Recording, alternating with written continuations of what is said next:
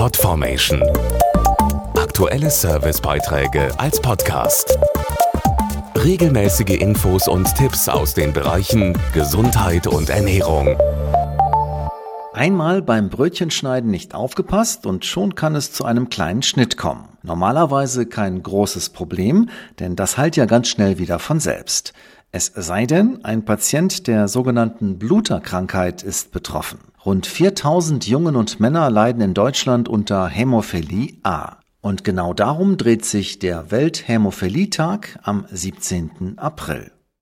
Der Welthämophilie-Tag will über die Bluterkrankheit aufklären. Die häufigste Form ist Hämophilie A. Dazu Dr. Carmen Escoriola Ettingshausen, Fachärztin für Kinder- und Jugendmedizin. Hämophilie A-Patienten sind fast immer männlich und leiden an einem genetisch bedingten Faktor 8-Mangel.